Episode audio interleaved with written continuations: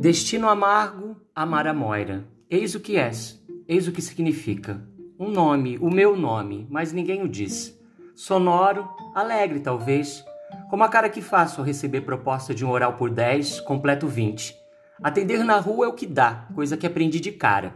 Travesti rondando os 30, mas se dizendo 20, militante LGBT, feminista, escritora, doutorando em teoria literária pelo Unicamp nas horas vagas. E puta. E puta. Mas como? Mas por quê? Sem mais. Puta porque puta. Puta porque quem sabe um dia. Já viu travesti professora, advogada, cientista, médica? Querem que eu seja a primeira. Querem que um canudo de doutora me abra as portas do mundo, a única, diferentona. Venha, Marinha, trabalhar conosco, te queremos tanto. E o telemarketing, salão de beleza? Antes puta. Puta pelo menos me forço a escrever. Prefiro isso ao ouvir desaforo oito horas por dia no telefone ou fazer unha e cabelo de madame com rei na barriga.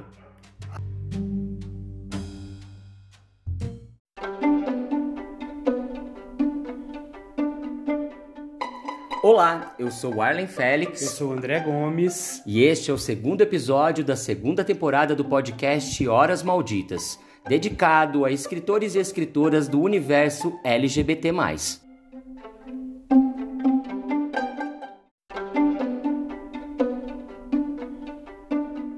Como a própria introdução diz, né, o texto da própria introdução diz, Hoje nós vamos trabalhar um pouco, conversar um pouco sobre a Mara Moira, que é essa escritora é, travesti, como ela mesma se intitula, é uma figura também importante academicamente, com doutorado na Unicamp, e que escreveu esse livro há alguns anos, né? Eu, é, é, e se eu fosse puta, que é, na verdade, publicado, né? É, tem uma capa E se eu fosse pura né, é, por conta de censuras e, e, tudo mais. O livro ele é um livro bastante interessante, né, um produto bastante interessante porque é, vem de, exatamente de um blog escrito pela Amara ao longo de alguns anos. Né, um, um, é uma documentação né, muito, é, muito coloquial inclusive com o uso de pajubá, inclusive, inclusive com outros elementos é, que fazem desse trabalho um trabalho é, de um, diário, né? um trabalho de registro do dia a dia de uma travesti nas ruas da cidade. Né? A Mara Moira é de Campinas, é, ou morava em Campinas, é, passou a, a, a, viver o transicionamento em algum momento da sua vida e aí passou também a registrar essas relações que se estabeleceram né, dentro desse ambiente, né? E de como muitas vezes a travesti é levada, né, empurrada para a vida é, da prostituição. Então ela também registrou todo, todo esse universo da prostituição.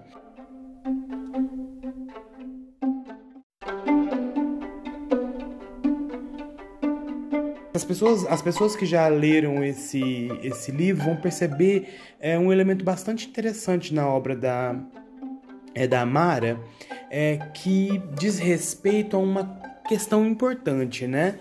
Num primeiro momento, a Amara parece muito, muito empolgada com essa estreia, né? Essa estreia sexual que acontece tá, tá excitada por esse movimento na vida, né? Mas ao longo das, dos registros, ela vai, de certo modo, é, entendendo a dureza dessas relações, a dureza da pró das próprias relações que se estabelecem com o corpo dissidente, né? Afinal de contas, um corpo travesti é um corpo que mostra uma dissidência de gênero, uma dissidência de orientação, e muitas vezes isso agride a sociedade, né? E é, a pessoa passa a ocupar determinados é, é, lugares da marginalia, ou é empurrada para esses lugares da marginalia, na verdade, não é porque ela ocupa né, é, é, é de uma maneira intencional ou né, é, de uma maneira é, é, que ela aceita naturalmente isso. Ela é empurrada pelas circunstâncias a uma marginalia exatamente pela, pelo estranhamento que esse corpo dissidente causa nas outras pessoas né? E como esse corpo dissidente é, de, modo, de certo modo arranha esse espírito social que procura sempre uma projeção do igual, do mesmo, né? E daquilo que é normativo, daquilo que a gente entende como status quo.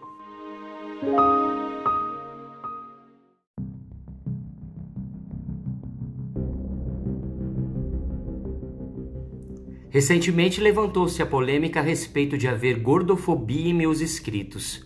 Voltei a eles e lá estava ela, orgulhosa, melecando meus textos de preconceito que eu nem sabia que tinha, ainda que inconscientemente estavam ali de vingança pelo que os lixos faziam comigo, o que mostra quão complexo é o jogo das relações de poder, de privilégio.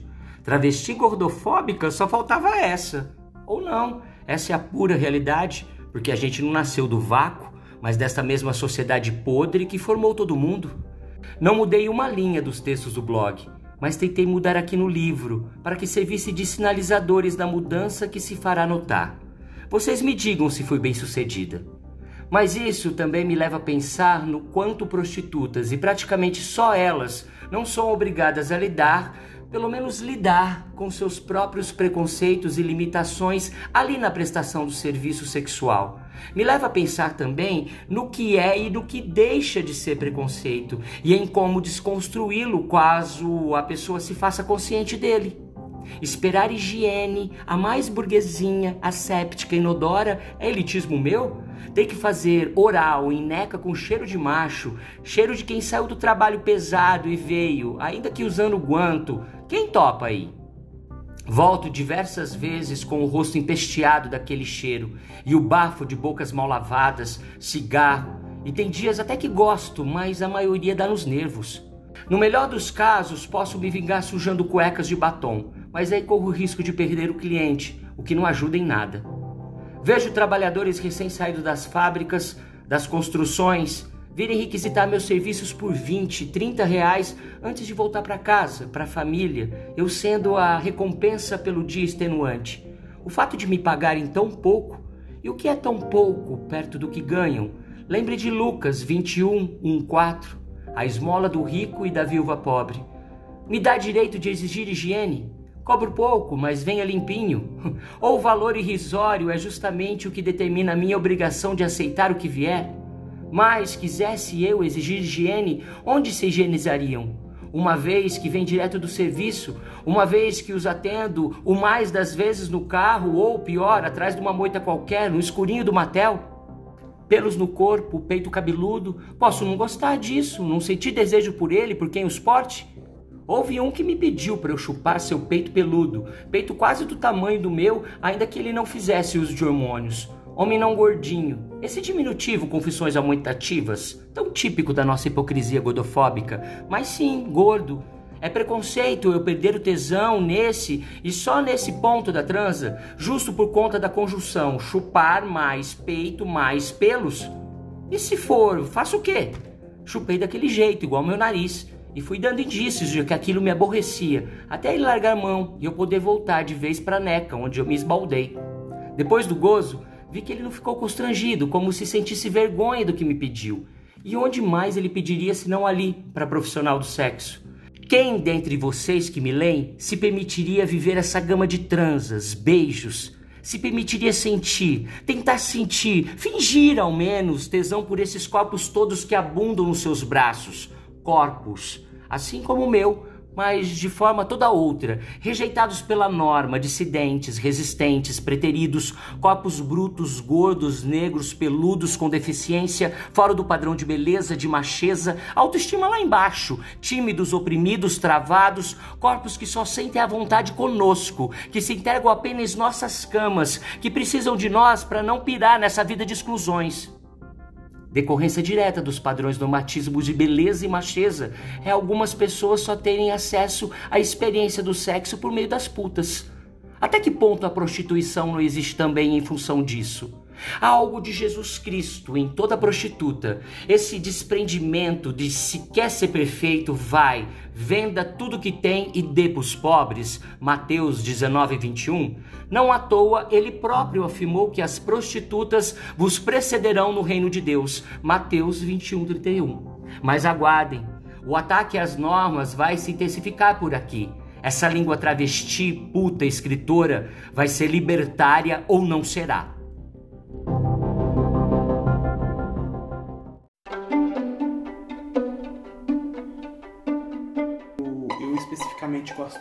Muito, especialmente, né? Eu gosto muito desse capítulo é, corpo-objeto, objeto-corpo, porque mostra muito bem, é, a Mara coloca muito bem, num eixo muito, muito claro, o que é ser uma travesti, né?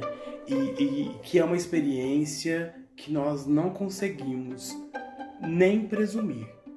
Né? É, é como a, a, a, guardando as devidas proporções, é como a experiência do ser mulher. Nós não nunca poderemos é, ocupar a experiência feminina, a experiência de hormônios, a experiência é, de TPMs, a experiência de gravidez e a experiência das violências decorrentes de todos esses processos no corpo feminino. E do mesmo modo, é, nós nunca vamos entender as violências a que estão submetidas as travestis. E não é por acaso que eu chamo atenção para as mulheres, porque as travestis elas só ocupam esse lugar de violência, elas só ocupam esse lugar de, de é, total desprezo, porque elas são figuras que transitaram do masculino para o feminino. Né? Então, a gente tem uma sociedade que diz amar as mulheres, a gente tem uma sociedade que diz respeitar as mulheres, né? E, no entanto, tudo aquilo que faça referência ao feminino é tratado como algo extremamente negativo. Então a gente precisa pensar muito nesse capítulo a partir de alguns critérios. Em primeiro lugar, o próprio critério do feminino. Em segundo lugar, o critério daquilo que ela fala. Quem é que está pronto? Quem é que está disponível? Quem é que está é, aberto a essa gama de sentimentos e desejos?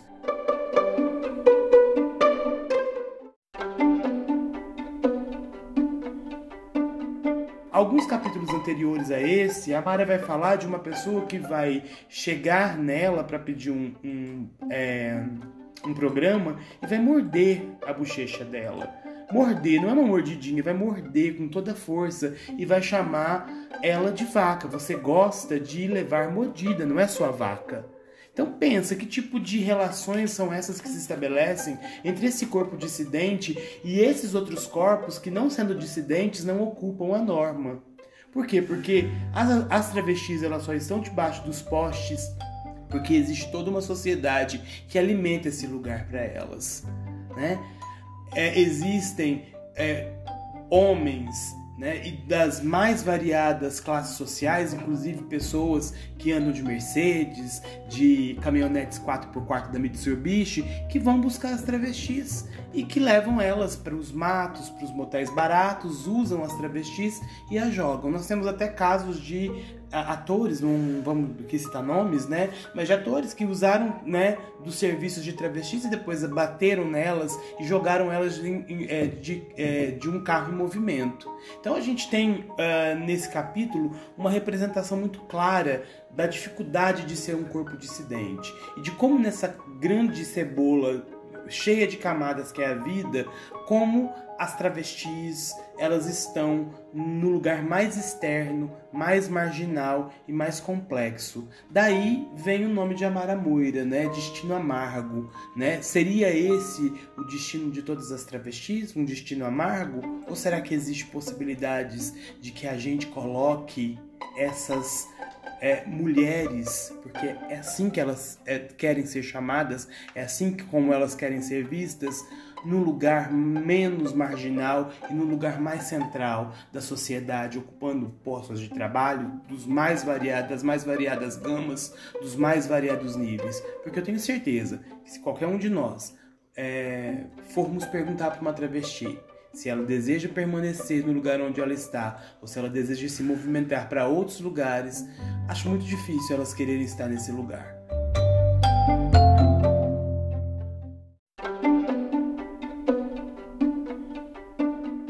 né? Mas eu acho que essa questão da imagem, né, das prostitutas herdando o reino dos céus e que isso tá, é bíblico, está lá na Bíblia dos, dos cristãos, né? É uma fala do, do mestre dos cristãos, é, hum, chama muita atenção para esse aspecto é, importante né, da dissidência, para esse aspecto importante de como a dissidência é tratada por nós e de como nós precisamos, minimamente, né? Já que nós nunca podemos ter, nunca teremos, né, a dimensão das experiências que essas mulheres elas passam, que a gente pelo menos tenha a capacidade de tentar construir um lugar de empatia com elas. Né? Então eu acho que esse é um dos aspectos meio que fundamentais da, dessa obra da Amara Moira, né? Essa denúncia, esse olhar crítico para a vida. Daí a importância de não ser ficcional, né? De ser algo no nível do experiencial, do relato, né? Da, é, da experiência que tem uma ancoragem cronística, né? Na vida real.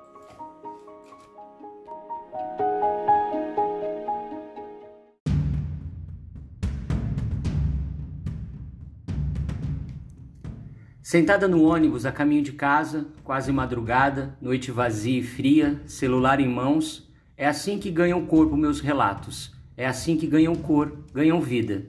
O que acabei de viver, tudo ainda fresco na memória, a maquiagem borrada, gosto de camisinha na boca, o cheiro do cliente em meu rosto, não importa o que eu faça, o seu cheiro de homem já tão diferente do meu, serão os hormônios? Palavras-chave marcantes vindo à tona assim que me ponho a escrever. Dentes, línguas, dedos, lábios, uma puxando a outra meio que naturalmente. O texto saído do encontro delas, mas também desde antes, desde que eu já na rua, tramando amores, namorando olhares, travesti que se descobre escritora ao tentar ser puta e puta ao bancar a escritora. Não havia luz, só cheiro ali no mato, matel e as muitas, muitas camisinhas usadas pelo chão fazendo clap à medida que caminhávamos atrás de um cantinho vazio. Eu de salto pisando a terra, ele empurrando a moto.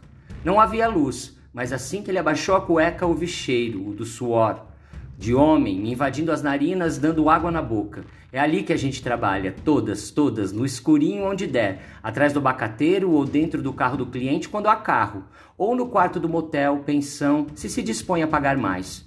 O mais das vezes não. O meu cliente, o primeiríssimo que tive, veio de moto e dizia só ter mesmo aqueles 20 reais na carteira. Até abriu para eu ver. Um oralzinho só, com pressa, mas no capricho.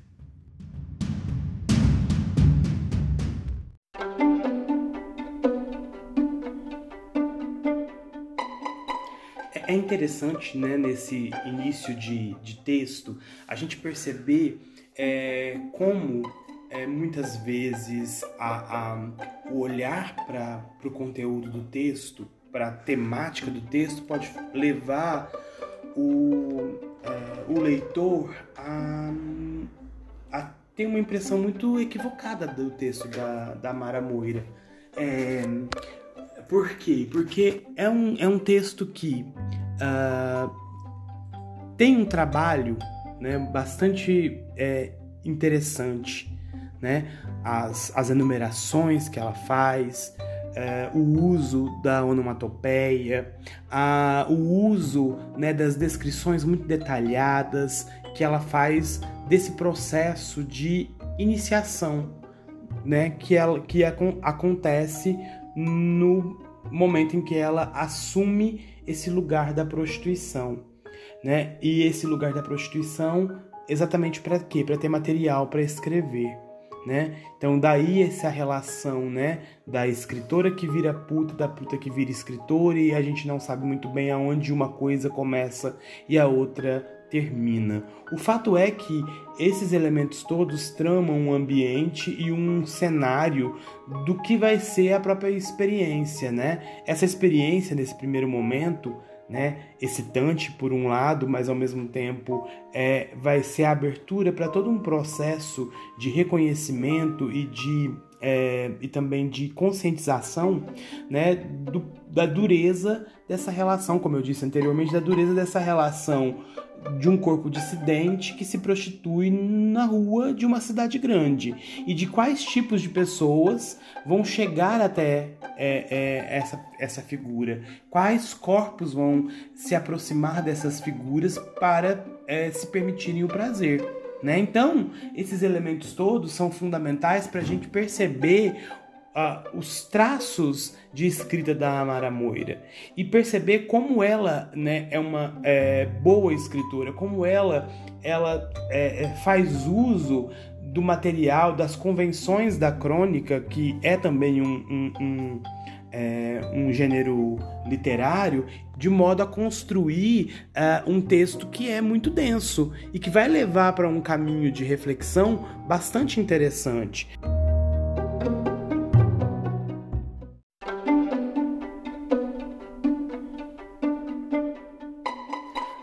Há ainda um outro aspecto é relevante, né? Que é o diálogo é, muito de perto que, é, que a gente pode estabelecer entre esse texto da Amara Moira, entre o relato da Amara Moira e uh, aquilo que a, a Judith Butler vai chamar de é, performatividade de gênero. Né? Quem leu é, a, a obra Problema de Gênero né, é uma indicação importante para quem gosta de tratar dessas coisas teoricamente, vai dizer assim que essa questão da performatividade de gênero, ela fica muito clara no momento em que nós temos a presença dos corpos dissidentes, sobretudo dos corpos travestidos.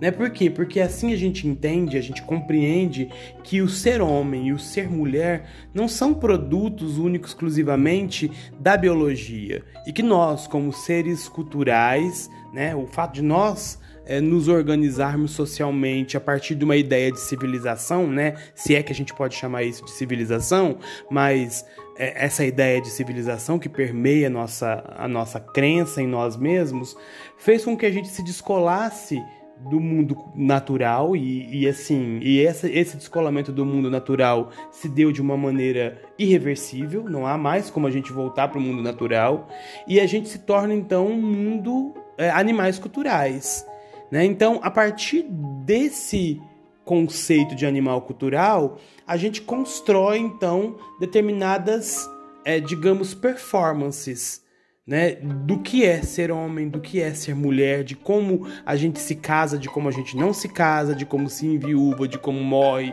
de como se enterra. E, e o gênero está nesse lugar cultural também. Assim como todas as coisas que nós vivemos no mundo são culturais, o modo como comemos, o modo como transamos, o modo como acreditamos em Deus, o modo como, é, enfim, dormimos, tudo isso é produto de uma cultura. Né? Porque se nós fôssemos animais no sentido é, é, é, no sentido natural do termo, não que não sejamos animais, mas assim, se a gente estivesse no mundo animal, provavelmente nós nos, nos comportaríamos de uma outra maneira, né? teríamos uma outra, uma outra forma de organização. Então, a nossa, toda a nossa organização é uma organização cultural e a nossa sexualidade e a nossa identidade de gênero também são né, é, identidades culturais.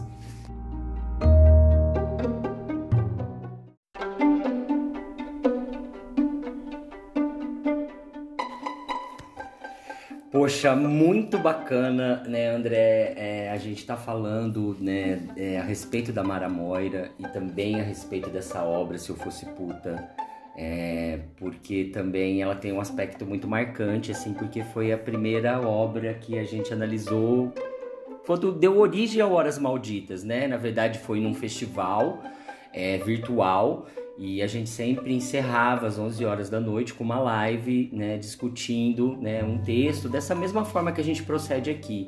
E foi justamente durante uma, essa live que sugeriram, falou, nossa, isso poderia ser um podcast, e a gente decidiu fazer um podcast. E o primeiro texto foi justamente é, E Se Eu Fosse Puta, da Mara Moira. É, e é claro, assim, né, é, quem já leu tem muita coisa né, bacana é, para ler da Mara Moira, né, André? Pois é, a gente revisita o, o Se Eu Fosse Puta por uma questão né, de retorno mesmo a essa origem, né? Mas a gente não pode perder de vista que a Mara Moira é uma escritora, é uma intelectual, em primeiro lugar, ela é uma doutora em teoria literária pela Unicamp, tem produção intelectual tá? Quem quiser procurar a produção intelectual dela, é, existem no Doceiro, no academia.com, é, são é, muitas as produções intelectuais e também artísticas, né? É, em 2019, a Mara Moeira produziu um texto chamado NECA, né? Que é todo escrito em Pajubá, é um relato em Pajubá. Na verdade, não é mais um relato no sentido do, do seu, e se eu fosse puta, porque nesse texto especificamente ela está trabalhando. O, o, desejo dela é um trabalho mais artístico, mais literário, mais ficcional.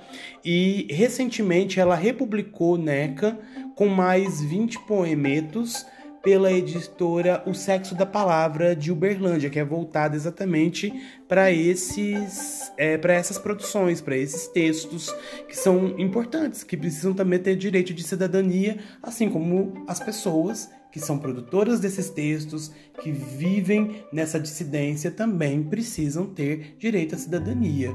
É isso aí. E esse foi o segundo episódio da segunda temporada do Horas Malditas. Leia Amara Moira, leia escritores e escritoras LGBT+.